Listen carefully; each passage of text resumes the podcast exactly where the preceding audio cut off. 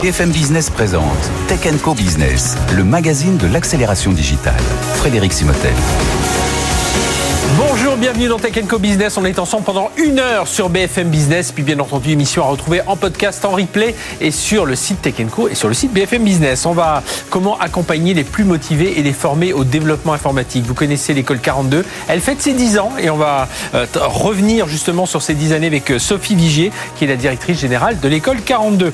Euh, pénurie de compétences, l'école 42 y répond aussi. mais pénurie des compétences, régulation numérique, le cloud, l'impact environnemental, l'intelligence ce sont tous les sujets dont les DSI euh, s'emparent euh, aujourd'hui. Il y avait l'Assemblée générale du CIGREF hein, qui regroupe les 150 plus grandes entreprises et administrations autour de ces sujets du numérique. On recevra Jean-Claude Laroche dans un instant, le président du CIGREF. On parlera aussi euh, finance et RH, comment il travaille main dans la main avec Hubert Côté. C'est le patron de Workday. Et puis, notre débat aujourd'hui sera autour de la relation client. Comment redonner envie? C'était la 16e édition des Palmes de la relation client. On aura des lauréats avec nous. Allez, restez avec nous. C'est pendant une heure. C'est sur BFM Business. BFM Business, Tech Co Business, l'invité. Bah, je vous l'ai dit dans le sommaire, comment accompagner les plus motivés à se former au développement informatique? Bien, Ça fait 10 ans, 10 ans depuis 2013, et oui déjà que l'école 42 accompagne justement euh, des jeunes, alors même des moins jeunes. Il me semblait qu'il y a, vous avez un exemple, je crois, de quelqu'un qui, a, qui est euh, un senior élève en, en, Italie. Sophie Vigier, bonjour. Bonjour Frédéric. Vous êtes directrice générale de l'école 42, ouvert en 2013, je l'ai dit, une cinquantaine de campus, dont 7 en France, un cursus voilà de 3 ans, mais ça dépend vraiment de voilà ce que veulent faire les, les, les étudiants. 37 000 étudiants euh. Alors, ma première question, c'est est-ce que on aura toujours besoin de développeurs informatiques à l'heure où on parle du low-code, du no-code, du chat GPT. Euh, voilà. Est-ce que euh, il faut poursuivre dans ces formations et attirer les jeunes encore vers ces formations? Oui, on en aura toujours besoin. Alors déjà, il y a qu'à regarder en fait finalement le nombre de postes qui ne sont pas fournis. Le marché, il est quand même très très tendu, mhm. donc il y en a toujours besoin. Et en plus de ça, ces outils-là, en fait, ce sont des outils qui permettent d'améliorer la productivité, en fait, d'accélérer. Mais des produits, on a toujours besoin d'en faire. Et, en plus de l'œil pour regarder quand même que la migration s'est bien faite. Exactement. Exactement, mais surtout il faut comprendre ce qui se passe dans le code. En fait, même mhm. si ChatGPT peut vous pondre du code, vous avez toujours besoin pour pouvoir adapter le pourcentage mhm. qui doit être adapté, de comprendre ce qui se passe à l'intérieur. il va faire la routine. Donc oui, on en a toujours besoin. Alors qu'est-ce qui fait le succès de 42 Alors c'est il y a 10 ans, Xavier Niel, on le rappelle, qui a lancé cette initiative. Euh, le, but, alors, il y a un modèle de formation assez particulier. Hein. Euh, il faut avoir le bac, mais ensuite, euh, voilà, on se motive, on est lâché dans ce qu'on appelle la piscine pour lancer projet. Il n'y a pas d'anciens. Enfin, alors vous avez, la formation est un peu plus encadrée. Hein. Vous avez quand même recadré ça un peu, mais euh, voilà, racontez-nous qu'est-ce qui fait ce succès vraiment aujourd'hui? Alors si je peux juste revenir sur une chose que vous avez dite, c'est non, il faut pas le baccalauréat. Il faut le baccalauréat ah si vous avez moins de 18 ans. Ah, moins de 18 ans, d'accord. Exactement. Ah bah, sinon, vous avez raison de le rappeler. La formation, elle est ouverte à toutes et à tous, sans condition de diplôme, sans condition d'âge, et évidemment sans condition financière, puisque la formation est entièrement gratuite. Mhm. Ce qui fait euh, le succès de 42, je pense que la première chose, c'est parce qu'on forme des développeurs talentueux, et on a vraiment des retours de la part des entreprises qui sont excellents. Donc je pense que c'est vraiment la première chose. La deuxième chose, c'est aussi, euh, et c'est ce qui intéresse aussi et ce qui fait qu'on a autant de, euh, de, de, demandes de la part mhm. des pays étrangers, c'est aussi qu'on est capable de former en masse, c'est-à-dire en, en, volume important. Par exemple, en Corée, on a un campus de 900, 900 apprenants. Et puis aussi, un point essentiel, c'est que c'est euh, une possibilité pour des personnes qui ne trouvaient pas leur voie dans le système traditionnel. Puisque justement, on a des personnes. Alors, c'est important à noter, on a un tiers des apprenants dans le monde entier qui n'ont absolument pas de diplôme. C'est important de le noter parce que c'est des personnes qui normalement n'ont pas accès en fait à une formation mhm. supérieure. Et là, c'est justement leur donner cette possibilité-là. Donc, on forme euh, avec beaucoup beaucoup d'efficacité. On a des retours excellents d'entreprise. Aujourd'hui, on sort le, celui qui sort de l'école 42, il est développeur informatique. C'est comme ça qu'on peut le définir ou il peut sortir chef de projet euh, euh, ou concepteur d'application? Enfin voilà. Alors, on forme vraiment au code. C'est mhm. principalement au code. Donc, on va apprendre du C, du C++, puis après, ça, ce sont les bases pour avoir les bases de l'algorithme et de la programmation orienté objet. Mais en fait, les principaux postes sont des postes en effet de développeurs, front, euh, mhm. back, etc., full stack. Mais en fait, on a quand même beaucoup de personnes qui sont aussi en reconversion et qui vont donc croiser les compétences qu'elles avaient dans leur métier précédent et la connaissance du cœur de métier et qui vont pouvoir exactement travailler parfois euh, bah, encore dans du marketing, mais en complétant avec des compétences en développement informatique. On a des chefs de projet, on a des consultants et qui travaillent dans un grand nombre d'entreprises mhm. différentes. Je veux dire, qu'est-ce que vous avez amélioré au fil Alors, vous, n'êtes pas là depuis le, début de l'école, hein, il y a eu d'autres, d'autres directeurs, mais ça fait quand même quelques années que vous dirigez l'école. Qu'est-ce qu'il faut encore améliorer? Parce que, comme vous l'avez dit, hein, je trouve que, bon, il y a même des. On voit quelques reproches. Parfois, je regardais euh, euh, manque, de, manque de gens opérationnels immédiatement, quelques lacunes en gestion de projet, mais en fait, à limite, on sort des écoles, ça arrive aussi chez les autres. Mais, mais justement, comment vous travaillez? Justement, vous êtes à l'écoute quand même de ces signaux faibles. Comment vous travaillez pour améliorer toujours le, le, le cursus je, je, disais la formation elle est un peu plus encadrée qu'il y, y, a une dizaine d'années. Alors, on améliore en permanence le cursus. En fait, on est en contact avec des entreprises. On a ce qu'on appelle un conseil de perfectionnement mhm. qui nous permet en effet d'être à l'écoute du marché et de pouvoir tout améliorer. Je pense que les choses à améliorer, c'est pas nécessairement dans ce sens-là. C'est plutôt essayer d'arriver à convaincre en fait des profils de rentrer dans l'informatique. C'est difficile de lutter contre les stéréotypes. On a mis en place plein d'actions. Je pense particulièrement pour les femmes. On avait au départ 14%, maintenant on a 30% de ah femmes, ce, ce qui est pas mal quand même. Parce ah bah, comparé aux écoles euh, plus classiques, on est entre 11 et 20% pour les meilleurs. Ouais, ouais, et 22% dans le monde entier, mhm. mais aussi euh, des profils qui ne s'imaginent pas dans l'informatique alors que c'est ouvert et accessible à toutes et à tous. Mhm. Je crois que c'est surtout là où en fait on essaye de progresser et puis euh, bien évidemment sur le développement à l'international. le, le financement, c'est différent selon les écoles, selon les pays? Tout à fait. Donc on travaille avec des partenaires. Mhm. Euh, ce sont des partenaires qui euh, peuvent être soit des riches philanthropes, c'est le cas au Japon, c'est le cas aux Pays-Bas, soit ça peut être des gouvernements directement. Donc c'est le cas par exemple aux Émirats arabes unis, c'est le cas en Corée, c'est le cas en Turquie. Mhm. Soit on a aussi des fondations d'entreprises en Espagne, en Allemagne, ou bien des universités en direct. Et puis j'ai vu, alors j'ai vu en regardant cela, il y avait un petit souci à Nice, mais ça, ça y est, c'est en cours de.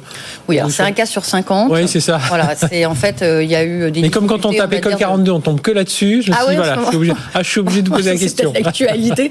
bon, ah, mais en tout cas, euh, il y a une enquête qui est en cours. En fait, il y a un mhm. problème de gouvernance. C'est un partenaire avec lequel il y a un problème de gouvernance et de gestion. Moi, je pense que ce qui est très très important, c'est surtout qu'à 42, on a surtout pris soin des étudiants. On a fait en sorte qu'ils puissent poursuivre malgré la fermeture une continuité pédagogique, donc poursuivre en ligne euh, la formation. Et puis on a récupéré tous les contrats, donc il n'y a eu aucune interruption pour mmh. eux.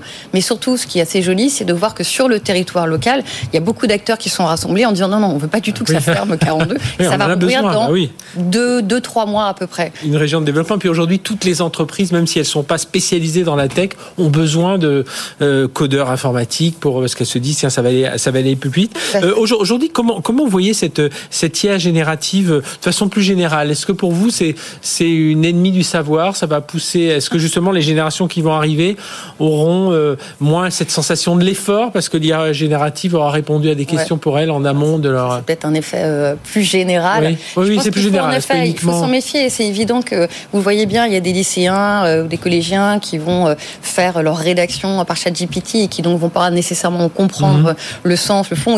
Donc on est un peu confronté à la même chose. Nous, on éduque vraiment nos apprenants en leur expliquant qu'au tout début, c'est un outil qu'ils ne doivent pas utiliser parce qu'ils doivent absolument comprendre le BABA et les basiques.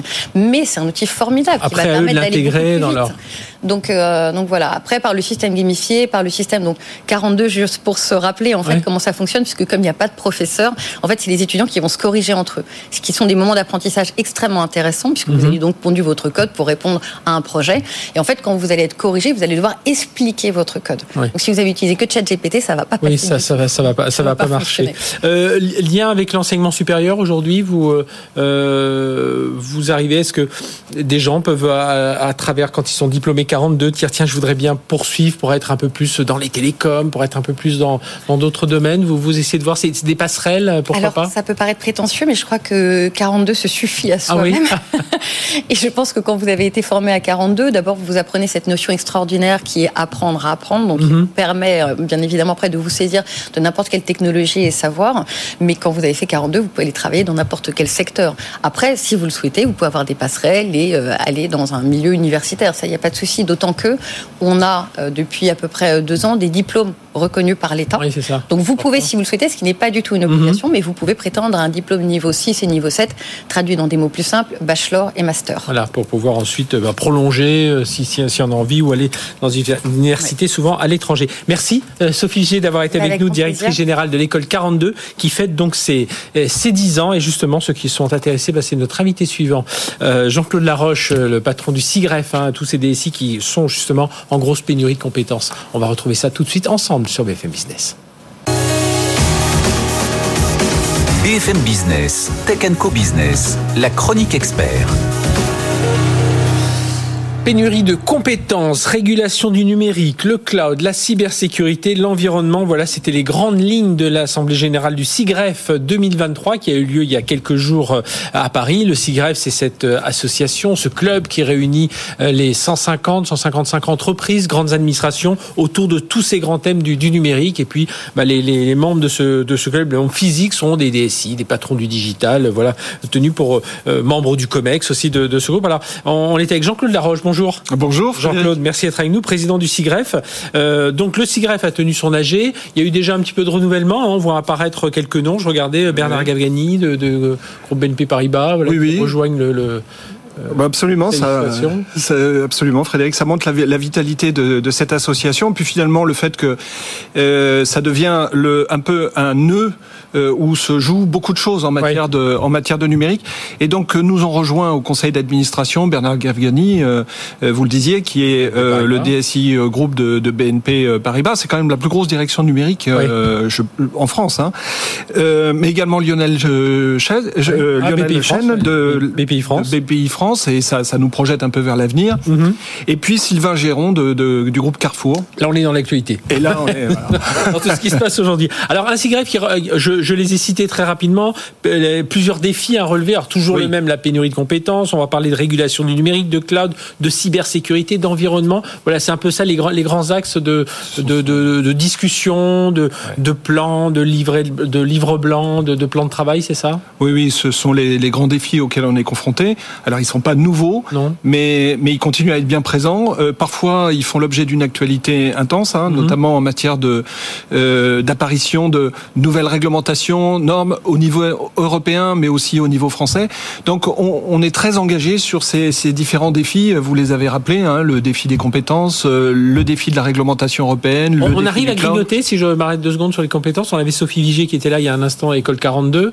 Euh, alors là, c'est pour des développeurs informatiques, mais on arrive à grignoter un peu ce, retard que l'on a, à combler un peu ces lacunes? C'est un sujet euh, compliqué parce que euh, dans le domaine du numérique, euh, nos compétences ne sont pas exclusivement des compétences de personnes qui ont des formations scientifiques et techniques. Il y a des gens qui viennent de différents horizons. Mais il faut quand même euh, un substrat de personnes qui maîtrisent les sciences, les techniques. Et aujourd'hui, nous, euh, côté CIGREF, nous sommes très inquiets, euh, disons, de l'évolution du système scolaire en France, et notamment de, du, du, lycée général, de l'enseignement mhm. général ah au lycée, où on voit que petit à petit, l'enseignement des mathématiques, des sciences et des techniques perd du terrain. Et ça, pour nous, c'est quelque chose qui est dramatique. Hein. Alors, il perd du terrain, d'abord parce qu'on le voit, hein, les jeunes garçons qui font plus de 6 heures de maths par semaine en terminale, leur nombre a considérablement baissé hein, depuis 2019. Euh, Mais alors pour les filles, c'est encore pire. Et ce sont déjà des, enfin, les métiers qui sont les métiers scientifiques et techniques sont déjà insuffisamment féminisés. On avait réussi ces 40 dernières années à faire augmenter le, taux de femmes dans ces métiers. Et là, pouf, d'un seul coup, on repère du, énormément de terrain. Donc pour nous, c'est un, problème majeur. Mhm. Et euh, la sensibilisation aux sciences, aux techniques, l'intérêt que les, jeunes peuvent porter à ces disciplines-là, ça commence dès l'école primaire. Voilà. Donc nous, nous sommes très mobilisés pour faire entendre ce message-là, notamment euh, auprès du gouvernement, de l'éducation nationale. Nous pensons qu'il y a vraiment un, un point d'arrêt, il faut faire le bilan de ce qui se passe, mhm. et il y a des mesures qui sont des mesures drastiques à prendre.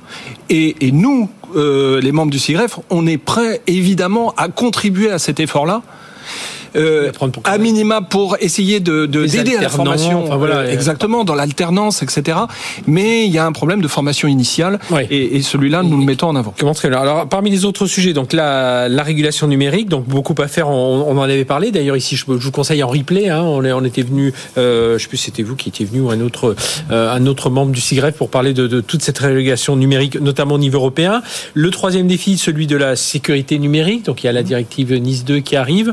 Euh, euh, le cloud, ça, ça reste aussi euh, important. C'est un sujet qui qui est majeur parce qu'aujourd'hui on a suffisamment de recul pour savoir euh, cloud public, cloud hybride, pas de cloud parce qu'il y en a qui font parfois un peu machine arrière pour et là je pense que tous les témoignages, toutes les expériences remontées par les membres du CIREF sont très importantes pour pour les uns et les autres. Hein.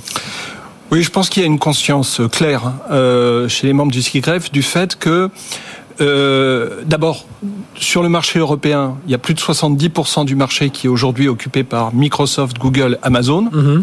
ce qui euh, crée un état de dépendance de nos entreprises vis-à-vis de ces majors euh, du cloud qui est préoccupante, et notamment euh, cet état de dépendance fragilise notre capacité à protéger nos données sensibles. Donc ça, c'est pour nous, ne serait-ce que parce que lorsque ces données sensibles sont hébergées chez les acteurs que je viens de nommer, ils sont assujettis à, euh, aux, lois euh, extra-européennes à portée territoriale et notamment euh, les actions d'intelligence économique des pays extra-européens et notamment en l'occurrence des États-Unis euh, sont rendues possibles. C'est-à-dire que ces données elles sont accessibles. Or ces données peuvent être extrêmement précieuses en termes de propriété intellectuelle, en termes de euh, secret des affaires, en termes de Oui, de connaissances euh, clients. Enfin voilà, et, et tout voilà. le monde est concerné, pas seulement des, des gens dans la défense ou dans l'aéronautique. Donc voilà, donc on a un vrai sujet euh, autour de cette dépendance. Et nous, nous pensons que si on veut euh, résoudre ce problème, il faut le faire dans l'ordre. Et dans l'ordre, ça veut dire d'abord créer les conditions réglementaires pour qu'il puisse émerger des acteurs au niveau européen euh, qui proposent des solutions qui soient sûres sur le marché. Et pour nous, euh, le- les débats qu'il y a au niveau européen sur le schéma de certification de- des services de cloud computing, l'IUCS, Oui. euh, est extrêmement important. Il faut que ce schéma débouche avec un plus haut niveau de protection qui nous garantisse contre, euh, qui nous garantisse des lois extra-européennes à portée extraterritoriale. Et ce schéma-là, il n'est il est pas encore abouti. Et tant qu'on n'a pas ça, Or, il faut aller vite. oui, il faut aller vite. Mais tant qu'on n'a pas ça, c'est difficile dans la loi française de dire aux entreprises allez sur des solutions euh, de type euh, solution. euh, pourquoi? Parce que on, on risque de nous imposer d'aller mettre des SI qui ne le justifient pas sur des solutions d'hébergement qui n'existent pas. Oui.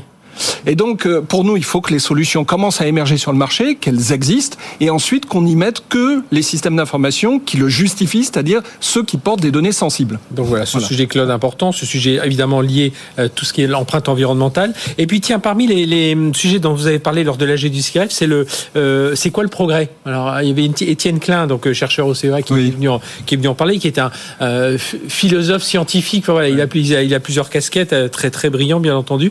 Euh, Pourquoi cette idée du, du progrès et pas l'innovation? Pourquoi l'innovation? Euh, oui, on parle beaucoup d'innovation, on parle pas beaucoup de, de progrès. Alors en fait, euh, j'en discutais avec un, un des dirigeants de nos, de nos membres en marge de, de notre assemblée générale qui me disait ben, finalement, euh, tu as raison de reposer ce problème parce que euh, dans nos métiers, nous fabriquons des systèmes d'information, nous les maintenons en conditions opérationnelles. On se pose beaucoup la question de comment faire. Du quoi, c'est quoi les systèmes, et assez peu de euh, pourquoi on le fait. Ouais. Or, aujourd'hui, aujourd'hui, on est quand même dans un pays qui est traversé par, et dans un pays et plus largement, hein, un continent, voire un monde qui est traversé par une série de crises. Ces crises affectent tout le monde. Ça provoque aussi une, une forme d'inquiétude, d'anxiété, parfois de technophobie, parfois de, de rejet des élites politiques et économiques. Et dans ce contexte-là, nous, nous faisons des systèmes d'information qui touchent très souvent tout le monde. Le numérique envahit la vie de tout le monde. Donc, il est important pour nous de faire des systèmes d'information qui répondent aux attentes profondes de notre temps et qui en même temps nous aident à faire face aux crises qui, qui, qui se multiplient, oui. y compris dans le domaine climatique. Ça, c'est le progrès. Et dire qu'on fait de l'innovation, ça ne suffit pas. L'innovation, c'est pas systématiquement synonyme de progrès. Donc, il nous a semblé important de remettre ce mot au goût du jour et d'avoir une réflexion avec nos principaux dirigeants pour dire quel est le sens de notre responsabilité dans le climat qui est celui d'aujourd'hui. Et puis, euh, parce qu'on va, le, le temps est déjà passé vite, euh, juste un mot sur les tout ce qui va être annoncé par le- les, les grands, les principales annonces du, du CIGREF. Alors, il y a les rencontres numériques de Strasbourg, et puis il y en a Oui. une qui m'intéresse particulièrement. Il y a un comité de recherche numérique responsable aussi qui se met en place. Oui. Et une qui m'intéresse particulièrement, c'est la création d'un musée du numérique. Oui, oui, oui, nous voulons créer. Alors, c'est pas une ça- initiative. D'ailleurs, on reboucle avec le- les pénuries des compétences. Hein, pour Absolument. C'est- une initiative euh, aussi qui, qui n'est pas portée exclusivement par le CIGREF, hein, mais par le Conservatoire national des arts et métiers, par l'INRIA, la Société informatique de France, dont le CIGREF est membre. L'idée, c'est de dire aujourd'hui, il n'existe pas de lieu mhm. qui refasse euh, euh, un, inventaire et, l'ensemble des technologies qui ont parcouru l'informatique depuis son origine jusqu'à maintenant. Et c'est important de le faire d'abord à, titre patrimonial, euh, d'avoir un lieu où il y ait le patrimoine de cette trajectoire finalement humaine considérable, hein, qui a mhm. été la trajectoire de l'informatique depuis ses origines jusqu'à nos jours. Et puis d'autre part, d'en faire un lieu de médiation scientifique et technique pour y amener par exemple des scolaires leur, faire comprendre ce que c'est que l'informatique, quel est son impact sur le réel, mais aussi quels sont ses métiers et, quel intérêt il y a derrière ces métiers-là. Donc, il y a quelque chose qui reboucle avec notre préoccupation ah initiale d'intéresser euh, l'ensemble des, jeunes, garçons et filles, hein, à nos métiers. Eh bien, on suivra ça de près, hein, ce musée euh, du numérique. Merci Jean-Claude Laroche, président du CIGREF. Donc, évidemment, sur le site du CIGREF, cigref.org. Euh, .fr, .fr, .fr. maintenant, à chaque fois, je me trompe. cigref.fr. Voilà, vous pourrez retrouver tous les enjeux. Puis, justement, cet ouvrage, hein, Les 10 ruptures à l'horizon 2030-2040. Merci d'avoir été avec Merci. nous. On marque une courte pause. On va recevoir tout de suite le patron de Workday, Hubert Côté. C'est tout de suite. BFM Business, Tech Co Business, l'invité pour que RH et finance, et finance travaillent main dans la main, euh, bah justement, c'est ce euh, la plateforme Workday sert aussi à ça. On va en parler avec Hubert Côté. Bonjour Hubert. Bonjour Frédéric. Directeur général de Workday, fondé en 2005, éditeur américain de solutions cloud pour la, la gestion euh, des finances, des ressources humaines des entreprises, un chiffre d'affaires de un peu plus de 6 milliards, hein, 6,22 milliards de dollars. C'est presque, dernière, tout à fait, presque 18 000 personnes dans le monde, plus de plus de 2000 clients avec des grands groupes, mais aussi des PME. C'est important de le, de le rappeler. Euh, Ma, première question, c'est pourquoi on utilise Workday aujourd'hui? Qu'est-ce que euh, ça c'est Et puis, alors j'ai lu dans une interview, vous dites, on est l'intelligente digital, l'intelligente digital backbone. Ça veut dire quoi? Ça veut dire quoi? Ça veut dire que ben, on a, on a avec le, j'allais dire le l'évolution du monde, les permacrises qu'on a traversées, globalement la manière dont on évolue le business, euh, il y a une forte demande des clients pour plus euh, d'agilité opérationnelle. Euh, ils se sont rendus compte, et c'était notre vision au moment de créer la société, euh, que les outils back-office traditionnels n'avaient pas été conçus pour euh, le niveau d'agilité attendu par les mhm. enjeux de, euh, du, du, du business et de l'économie actuelle. Et donc on a voulu créer une plateforme cloud native en 2005 qui répondent à ces, ces impératifs d'agilité dans l'organisation euh... vous, c'est ça. On était sur des schémas euh, à long terme, à 2 ans, 3 ans, 5 ans, voire plus. Et puis là, aujourd'hui, alors ça s'est accéléré, hein, euh, créé depuis 2005, mais évidemment, le produit, la plateforme, le produit a évolué, le produit Workday, et puis les clients aussi ont évolué. Mais aujourd'hui, on se rend compte que on, réfléchit plus à 2 ans, 3 ans. Enfin, on y réfléchit un peu, mais on agit à, à 2 mois, 3 mois, 18 mois max. Euh, et, ça, et vous pensez que vous, Workday aujourd'hui, est bien adapté pour répondre à cette agilité dont, Exactement. C'est comment je me reconfigure de manière très agile pour gérer les deux ressources critiques de mon entreprise que sont à la fois euh, mes employés et à la fois mon argent. D'accord. Alors très concrètement, avec les RH, vous les, vous les aidez, vous les aidez comment? Alors on les, on les a aidés euh, déjà à digitaliser un certain nombre de processus mhm. métiers, euh, donc de l'entrée des employés jusqu'à leur sortie, par la, gestion des talents qui devient un impératif extrêmement fort avec, dans, dans le monde actuel. Et ce qu'on voit, c'est aussi le passage d'un monde très orienté sur les compétences traditionnelles, fiches de poste, on va dire, et compétences clés, mhm. formation et background, vers ce qu'on appelle les skill-based organization, donc plutôt orienté sur des aptitudes. Euh, Aujourd'hui, mhm. on est en train d'inventer des emplois de demain. La révolution technologique, on en parlera certainement, euh, l'IA et le machine learning est en train de bouleverser la manière dont les euh, sociétés euh, fonctionnent avec des nouveaux emplois, d'autres qui vont un peu se réorienter. Et donc, on va essayer de mettre de l'intelligence dans l'identification de ces talents euh, de demain et comment au mieux les utiliser en temps réel dans l'entreprise par rapport aux priorités business. Donc, talent et de l'autre côté les finances, parce que vous, vous, je disais pour que les finances et les RH travaillent main dans la main. Ça sert aussi à ça Workday. Donc là, vous les accompagnez aussi. Ouais, alors le, le, monde de la finance ou la fonction finance est en train de changer vers un ministère très régalien qui mhm. gérait en gros euh, que les données financières.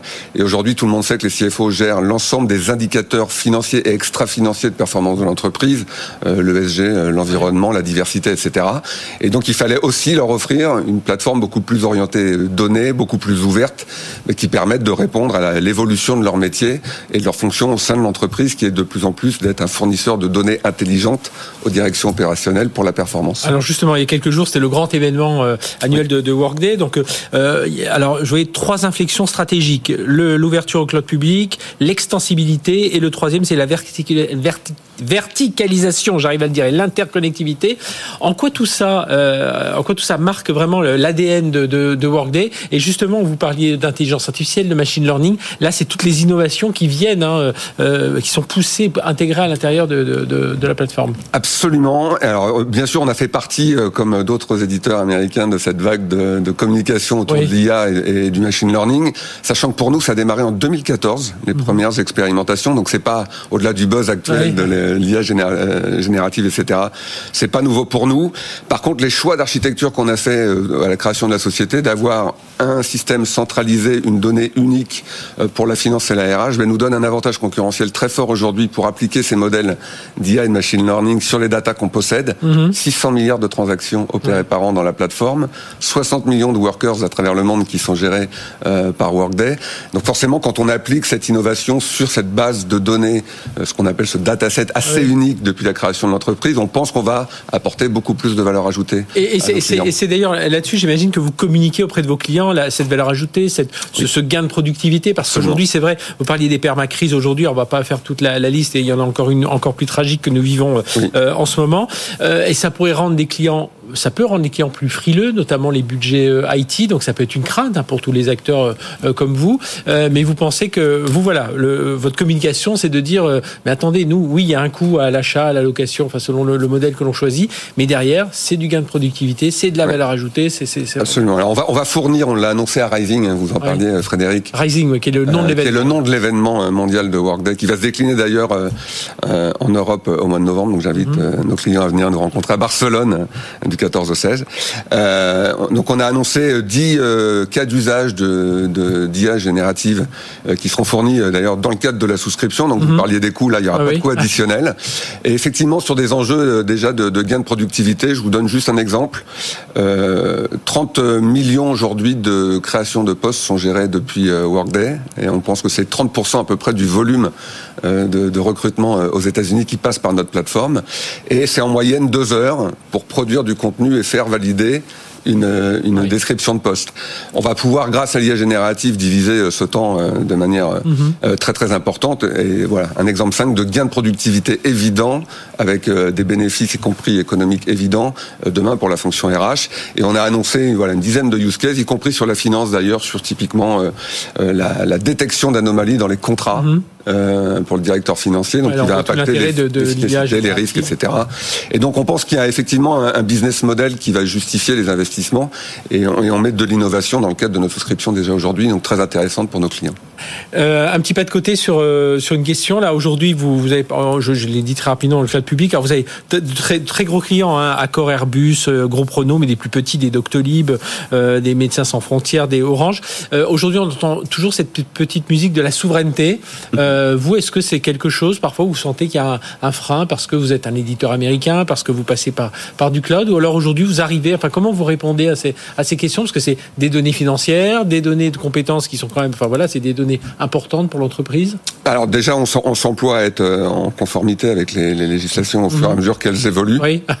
Le dernier exemple, c'était euh, euh, le AI Act, euh, donc le, le, positionnement de l'Europe sur, sur l'IA européen, auquel on a été un, un, contributeur très très actif. Donc évidemment, nous notre mission, c'est de protéger les données de nos clients. Hein, c'est inhérent avec le modèle du cloud. Ça impose un certain nombre, effectivement, d'impératifs qui soient à la fois techniques sur lesquels on a fait la démonstration. Donc nos clients nous challenge plus sur ces sujets de sécurité absolue de, de nos systèmes. Par contre, ils attendent de nous qu'on soit toujours à la pointe des évolutions réglementaire. Et d'ailleurs, on s'est positionné, nous, dans une vision très, euh, j'allais dire, éthique de l'utilisation de l'IA. C'est-à-dire qu'on pense qu'on va fournir des moyens de prendre des décisions de manière plus éclairée, mais on ne va pas décider à la place de nos clients pour éviter les biais éventuels de l'utilisation de ces technologies et de ces innovations. Eh bien, merci d'être venu nous parler de tout ça. Hubert Côté, directeur général de Workday. C'était il y a quelques jours l'événement Rising aux États-Unis. Barcelone, c'est 14-18 novembre, c'est ça? Donc, Pour suivre toutes les innovations autour de l'intelligence artificielle, du machine learning. Merci d'avoir été avec nous. On marque une courte pause. On se retrouve juste après. On va parler de relations clients et de redonner envie justement aux consommateurs, mais aussi à tous ceux qui travaillent dans cet environnement. C'est tout de suite sur BFM Business. BFM Business présente Tech Co Business, le magazine de l'accélération digitale. Frédéric Simotel. Allez, comme promis, deuxième partie de cette émission, on va parler de relations clients avec la 16e édition des Palmes de la relation client. Et oui, déjà, donc l'occasion de découvrir pas mal euh, d'innovations. Et puis cette année, euh, ces Palmes de la relation client étaient sur chaque année il y a un thème. Cette année, c'était le thème redonner envie. On va en parler avec nos invités. Je vous les présente tout de suite. Éric Dadian, président de l'AFRC, justement. Bonjour. Bonjour Frédéric. Éric, merci d'être avec nous. Euh, à vos côtés, Éric Blasi, senior vice-président communication service chez Orange Business. Bonjour. Bonjour Frédéric. Éric, Delphine Mallet, directrice, directrice directrice générale déléguée d'Omus Vie, donc les maisons de retraite et seniors. Bonjour, Delphine. Et donc lauréate euh, de la palme de l'expérience client. Et puis à vos côtés, Zied Ajaya. Bonjour. Bonjour. Euh, Zied, donc euh, CEO d'AlloBrain, optimisation de la relation client de l'IA. Vous êtes lauréat euh, de la Palme Jeune Pousse. Et puis, euh, bah, vous avez aussi un autre, un autre prix, là, plus d'un beau contrat. aujourd'hui, c'est les agents du service public. Hein, c'est ça, plus de 1000 personnes, plus de 1000 agents qui utilisent aujourd'hui votre, votre logiciel pour répondre, bah, pour répondre qui? Aux citoyens. C'est ça qui. C'est ça, ça, diviser par deux le temps que les agents aujourd'hui mettent pour répondre à des demandes administratives du, des Français. Donc, vous voyez, quand on dit qu'il faut euh, qu'il faut cet, cet appel d'offres public et qu'ils répondent, que les startups y répondent, et justement que le, le gouvernement, enfin l'administration fasse plus confiance aux startups. Et on voit, euh, on a, on en a un exemple très concret euh, avec vous. Eric, je l'ai dit, redonner envie, c'est le thème de cette 16e édition. Euh, Qu'est-ce qui change encore euh, ces clients là, toujours plus exigeants, ils veulent euh, que tout soit fait encore plus rapidement. Oui, alors on a, on a trouvé ce thème cette année parce que c'est vrai que depuis trois ans, ça n'a pas été facile pour les clients, pour les collaborateurs, les équipes et pour les jeunes. Cette génération Z, on s'y est beaucoup intéressé cette année. Euh, je vous rappelle que ce sont les, les, voilà les 14, 24 ans. Il y en a quand même 2 millions, dans, 2 milliards dans le monde, oui. et ils sont archi connectés. Ça n'a pas été facile non plus pour les entreprises. On a toujours des chiffres qu'on amène du baromètre Cision à FRC. 75% des entreprises nous disent que euh, pour elles, l'expérience client est devenue la colonne vertébrale en fait de leur entreprise pour mmh. permettre justement de passer euh, les temps moroses économiquement. Et donc on s'est dit bon bah pour pour redonner envie, il faut répondre, un, aux attentes de, de ses clients et de cette jeune génération, toujours sur des chiffres. 71% nous disent qu'ils veulent vivre une expérience naturelle, facile à dire, mais encore faut-il le faire. Oui. Ça veut dire simplicité, simplicité, efficacité et du fun. Ils veulent que ce soit drôle. Ils veulent du gaming dans les programmes de fidélité. 59% des clients nous disent que ils sont prêts à donner leurs données euh, vers les marques, mais à condition qu'on personnalise, qu'on hyper-personnalise l'expérience client et le produit. Mmh. Et ça, on l'a vu aussi à la NRF de New York où on va chaque année. Et puis 72% des clients nous demandent de l'immédiateté. Ils sont tous pressés. Pourquoi? Parce que les jeunes sont archi connectés. 97% euh, achètent sur, en cybercommerce sur, le, sur leur mobile. Et les jeunes ils expriment de nouvelles valeurs. C'est ça qui a beaucoup changé aussi depuis trois ans. Ils nous disent, pour 49% d'entre eux, ils veulent une transparence dans la fabrication des produits.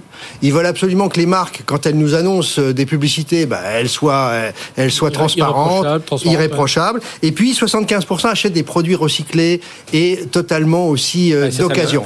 Il y a une vraie tendance qui bouge. Deuxième grosse tendance, si j'ai le temps de tout passer, parce que j'ai des chiffres sympas à dire. Si on parle d'intelligence artificielle, voilà, je suis pas étonné. C'est que l'IA générative, bon, ça fait 3-4 ans qu'on en parle. Mm -hmm. Là, on voit qu'avec les, LMA, les LLM, on voit que ces moteurs-là euh, ont amené une telle puissance et gèrent tellement de données, on en reparlera tout à l'heure avec Eric, là, on va avoir une vraie transformation de nos métiers.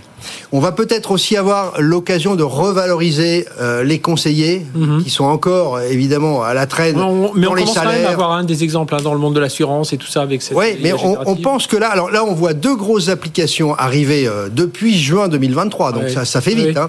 Euh, côté client, on voit que ça nous sert à prédire des besoins à avoir les désirs, à essayer d'avoir des générations de contenu et d'images pour personnaliser toujours l'expérience client, les soins de beauté, capillaire, la peau, la, la mode, les accessoires. Et puis ça, ça aide aussi à accompagner les conseillers. Et les conseillers maintenant, ça leur facilite la tâche. Ils ont des traitements de mails automatisés, ils ont des synthèses de conversations qui sont faites mm -hmm. par l'IA générative, alors qu'avant ils devaient faire toujours un after call work hein, donc, et prendre beaucoup ça de veut temps. dire plus de temps. Et donc plus de temps à... pour exercer leur talent, l'empathie, la gentillesse, le conseil, la vente, ce qu'ils savent très bien faire. Quoi. Mm -hmm. Et donc ça, ça va, je pense, ça va changer beaucoup de choses. On estime que l'IA générative dans l'année qui vient et l'année prochaine risque de transformer totalement les métiers et les organisations. Donc euh, nous, on s'y intéresse beaucoup pour euh, voir des cas d'usage. Euh, il y, a, pas mal de marques. Alors évidemment qu'il y aura des bouleversements en termes mhm. d'emploi, hein, on va pas se voiler les faces. Hein. donc il y aura sûrement aussi des, des changements tectoniques sur là où c'est produit, mais on pense que ça va être vraiment un gros changement. Troisième changement qu'on a noté, c'est l'arrivée des influenceurs. Et cette année, c'était assez unique. On a fait venir une influenceuse qui s'appelle Ophénia, on peut la citer, elle a 6 millions de followers sur TikTok. Elle peut faire venir 10 000 personnes à un endroit physique en un tweet ce que Squeezie avait fait d'ailleurs euh, aux 24 heures du Mans à 60 000 personnes physiquement. Elle, elle a fait venir 10 000 personnes. Heureusement qu'on l'a pas annoncé, parce qu'on aurait eu euh, dans le théâtre et pendant les palmes euh, un nombre incroyable. Et donc on voit bien que ça se déplace, les marques s'intéressent beaucoup, il faut bien choisir ses influenceurs, ses créateurs de contenu, pour pouvoir justement dans la chaîne de valeur client bah, interagir avec eux. Ils, portent des messages très forts des clients et des jeunes qu'ils qu'ils représentent. Delphine Mallet, donc directrice générale déléguée de, de, donc dans les, les maisons pour, pour seniors notamment, euh, comment, alors comment vous retrouvez un peu dans tout ce que nous dit euh, euh, là Eric autour de, bah, de cette relation client, de ce, de ce soin particulier hein, je, vais, je, joue un peu le, côté jeu de mots entre vos, vos, clients et puis la façon dont vous, vous les recevez. Vous nous, on a une, une, culture. Alors, on est très dans l'humain, plus que dans la tech, c'est vrai aujourd'hui. Si on progresse aussi sur des interfaces technologiques. Et notre sujet, notre culture d'entreprise, puisqu'on a un groupe familial euh, qui travaillons euh, sur l'habitat, les services et le soin pour les personnes âgées, notre culture, c'est, vraiment le soin. On a des aides-soignants, des infirmiers, des, médecins, des psychologues, et dans, dans nos équipes. Et donc pour nous, la permanence du service, c'est la clé, mais c'est aussi la base. Mhm. Et donc offrir un service 7 jours sur 7, 24 heures sur 24 à tous nos euh, clients du domicile, puisque euh, là, il s'agit notamment du, du, centre de relations clients pour nos clients du mhm. domicile, nos 7000 bénéficiaires, qui sont des personnes souvent âgées, très fragiles, parfois seules. Euh, leur proposer un service client 7 jours sur 7, 24 heures sur 24, c'est essentiel, puisqu'il peut y avoir des urgences, il peut y avoir aussi des inquiétudes, et c'est important qu'ils ne se sentent jamais seuls. Ça fait et, partie. Et comment on fait justement pour entraîner Enfin, je crois qu'il y a une fonction appel sortant on rappelle d'appel sortant, voilà. Absolument. Alors, il y, a, plusieurs types d'appels. Donc, on a déjà une structure en, agence. On a dans nos 60 agences, on a des correspondants qui prennent les appels dans, la journée, des coordinateurs de la relation client. Et puis, on a un plateau d'appels d'une vingtaine de personnes qui est chez un prestataire, partenaire, mhm. plus que prestataire d'ailleurs, euh, depuis 11 ans qu'on travaille avec eux, euh, qui euh, réceptionne les appels de nos clients, mais aussi de nos salariés. Et, et, qui également peuvent faire des appels sortants soit de rappel, mais aussi des appels qu'on appelle câlins, ou des appels présence, euh, pour notamment les bénéficiaires qui se sentent seuls et qui nous ont fait la demande d'être contactés régulièrement. Voilà, donc c'est cette qualité de service qui vous a valu cette palme. Eric, tu voulais rajouter quelque chose? Non, je pense qu'on va avoir aussi une transformation. Il ne faut pas, je pense, opposer euh, la technologie et l'humain.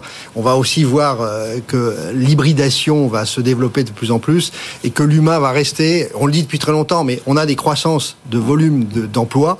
Pourquoi? Parce que les canaux sont il y a, de plus en plus d'interactions.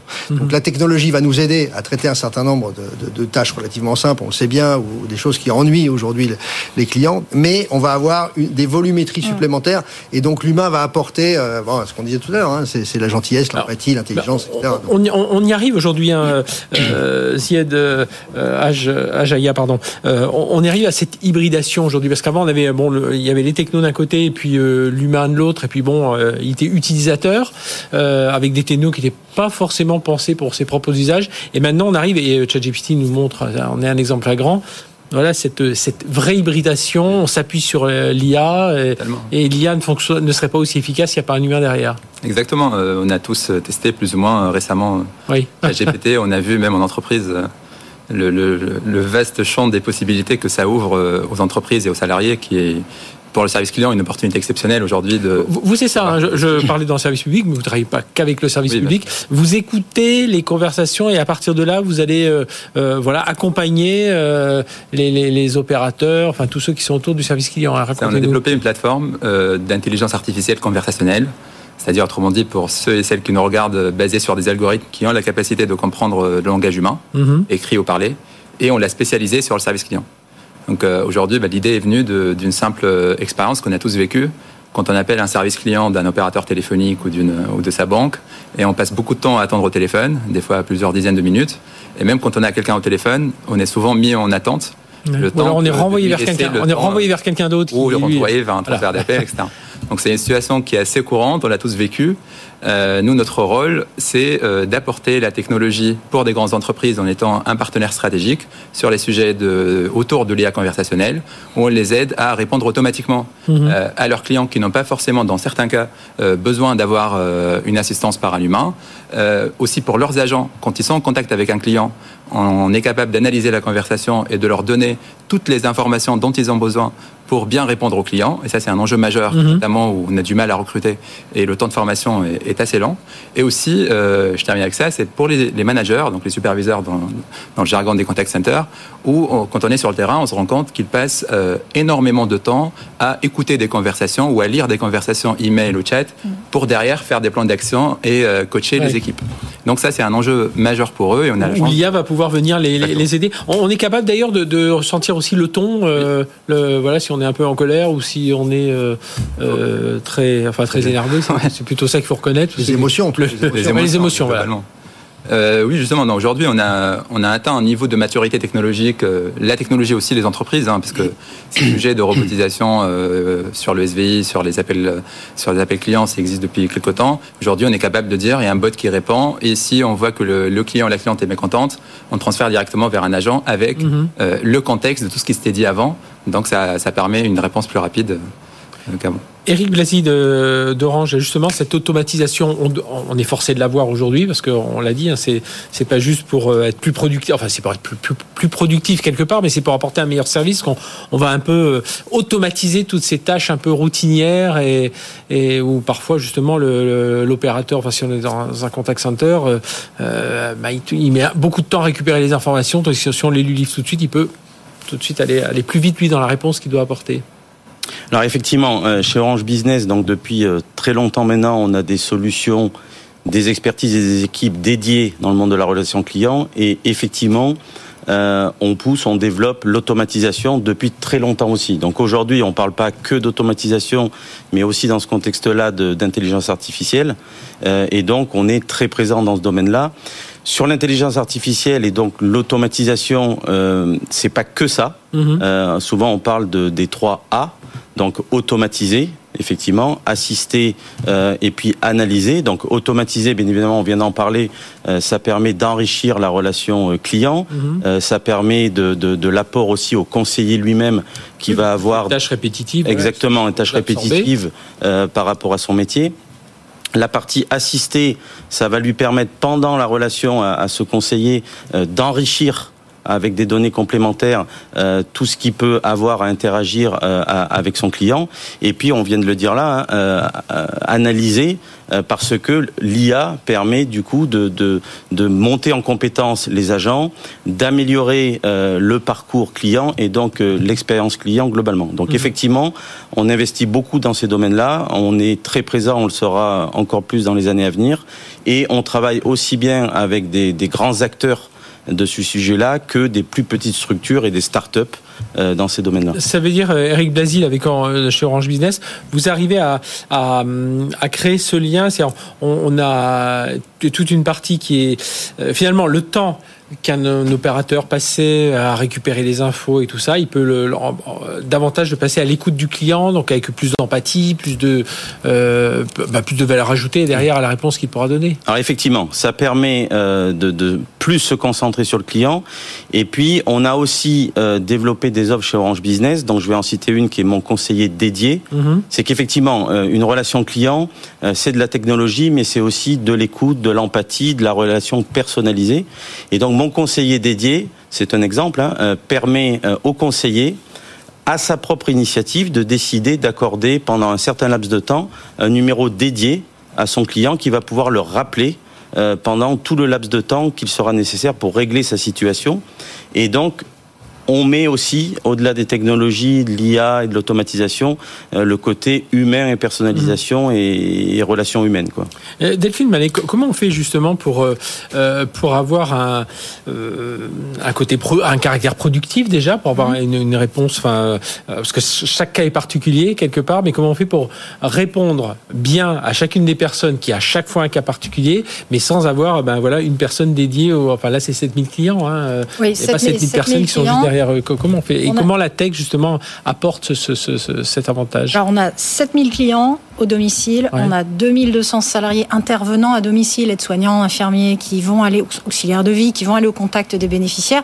C'est un métier qui est assez solitaire. Hein, dans la mhm. journée, vous êtes seul dans votre voiture, vous allez de, de bénéficiaire en bénéficiaire. Il peut se passer plein de choses. On a une équipe en agence de coordinateurs et on a une équipe décentralisée sur un centre de relations clients. Tout ça ne peut fonctionner en équipe parce que notre plateau de relations clients nous permet de, servir les besoins des, bénéficiaires comme les besoins des salariés dans la journée à tout moment, ça ne peut fonctionner que si on a un socle technique commun, c'est-à-dire qu'on mhm. regarde tous la même chose. On regarde tous la même fiche, on regarde, on a les mêmes méthodes de travail, les équipes sont formées de la même façon. Et c'est comme ça, après, par ailleurs, 11 ans de travail hein, sur ces processus avec notre partenaire, qu'on a construit quelque chose de très fluide. La technologie euh, partagée le regard partagé sur la situation client, c'est ça qui nous permet d'être efficace. Donc fluidité, personnalisation, euh, rapidité aussi, j'imagine, euh, Ziad, parce que c'est ce que veulent, euh, j'imagine, là, je reprends l'exemple des services publics dont vous avez parlé, vous vous équipez ces, ces 1000 agents du service public.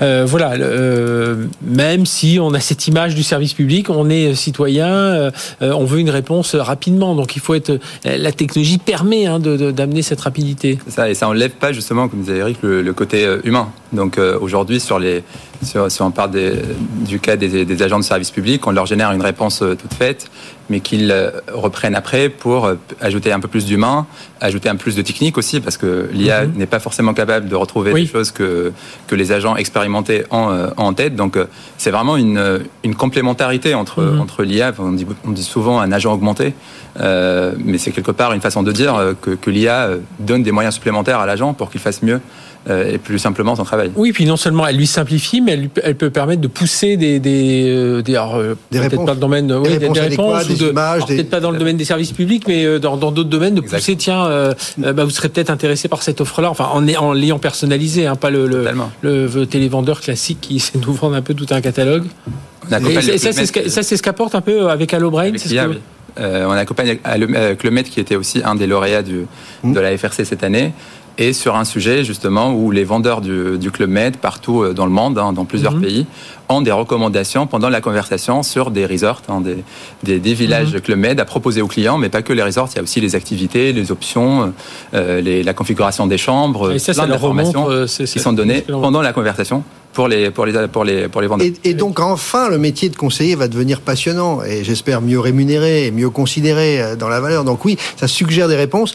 Il y a aussi tout le quality monitoring que disait très bien Eric Blasi, c'est-à-dire que tout le travail qui est fait a posteriori, parce que c'est des milliards de conversations, mhm. aussi bien écrites que vocales, vont être analysées automatiquement par l'IA générative qui a une telle puissance que évidemment elle peut le faire très vite pour pouvoir améliorer, resuggérer, détecter, ce que je disais au début, détecter des besoins clients. C'est-à-dire qu'avant même qu'il l'exprime, on va pouvoir justement mieux le servir.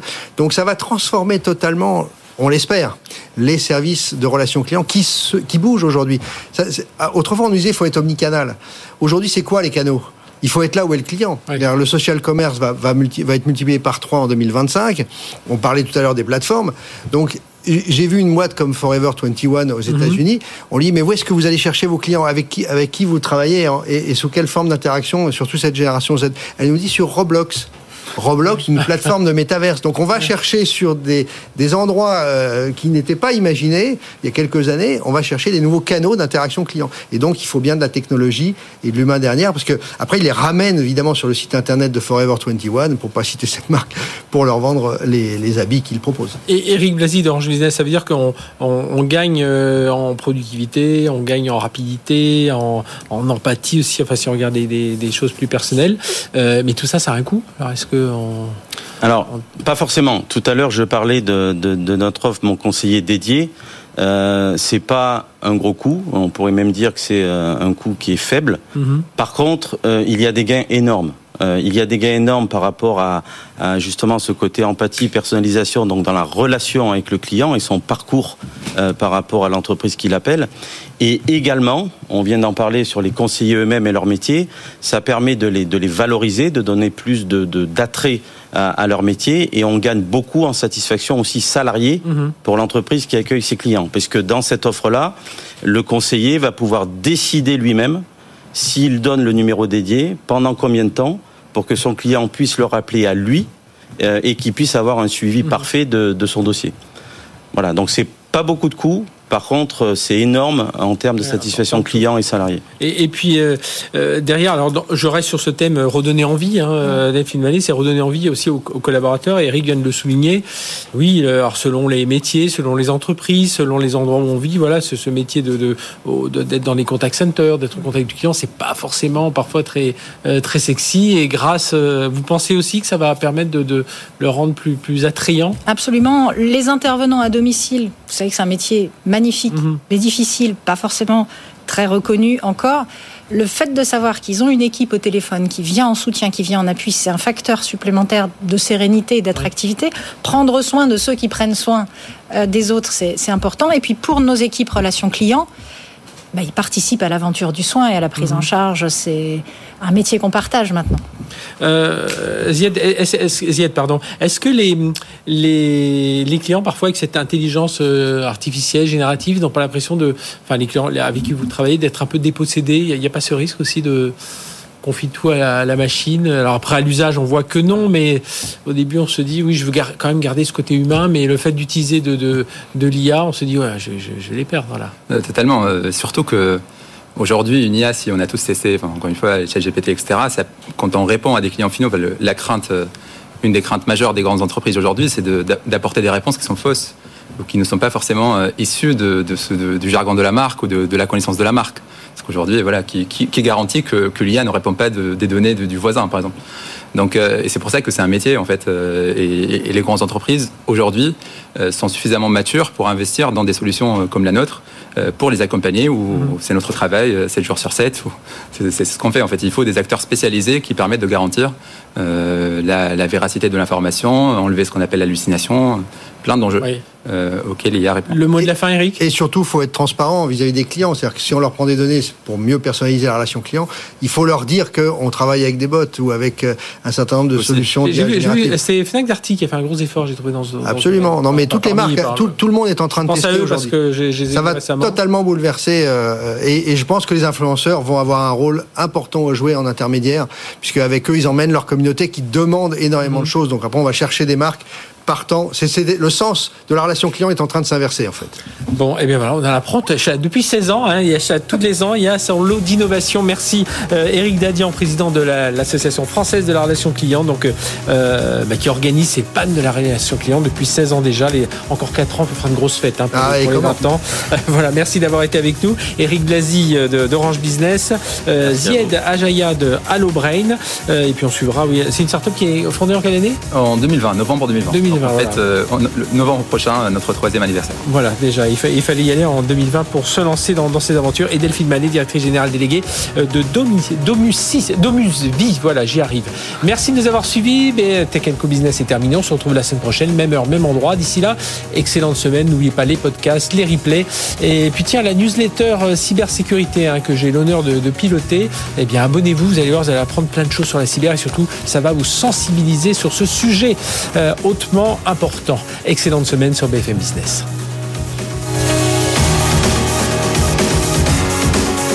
Tech Co Business sur BFM Business.